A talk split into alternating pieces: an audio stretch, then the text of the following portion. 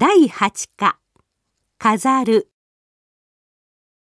人間くらい外見に影響される者はいないだろう。古い駅がきれいになると、そこを利用する人の服装や様子まですっかり変わってしまうなどということもある。病院の制服は清潔な白と決まっていたが、最近は病院に来る人の気持ちを考えて、水色やピンクなどの優しい色を使うところが多くなった。外見といえば、アメリカの大統領選挙では、背の高い人が長い間勝ってきたという嘘のような本当の話がある。これもアメリカの話だが、ある大学で調査してみると、卒業生のうち背の高い人の方が低い人に比べ給料が高かったという信じられないようなデータが集まった。これは背が高い人の方が立派に見え、信頼されやすいということだろう。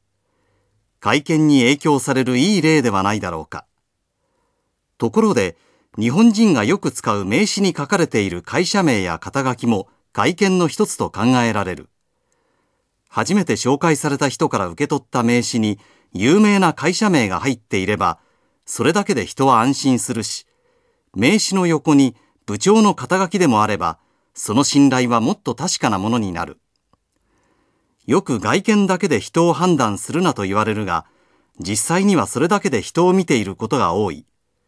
もちろん昔から言われている外見より中身ということは本当に大切なことだ。いくら外側を飾っておしゃれをしても中身がなければ何にもならない。しかし、社長になってから前よりずっと立派になったという人の例もあるのだから、外見を無視することはできない。理想を言えば、外側を作ると同時に中身を良くする努力を続けることが大切なのであろう。